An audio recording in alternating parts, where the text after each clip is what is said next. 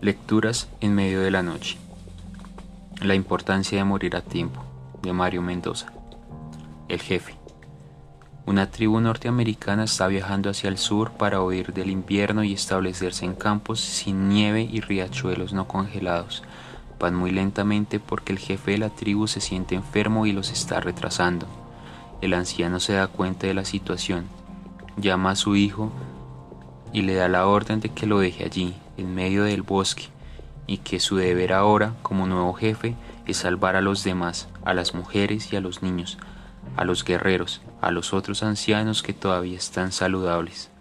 Vete y no mires hacia atrás, le dice con una sangre fría que hace estremecer al hijo. Su orden se cumple. No obstante, el nuevo jefe no puede evitarlo. Se voltea y agazapado entre unos matorrales echa un último vistazo Ve cómo su padre se baja del caballo y lo arrea para que siga a la tribu. El caballo empieza a correr. El viejo se queda solo. Clava los zapatos en la nieve. Los últimos rayos del sol declinan y se insinúa la noche. Los primeros lobos olfatean al viejo. Saben que uno se ha quedado rezagado de la manada.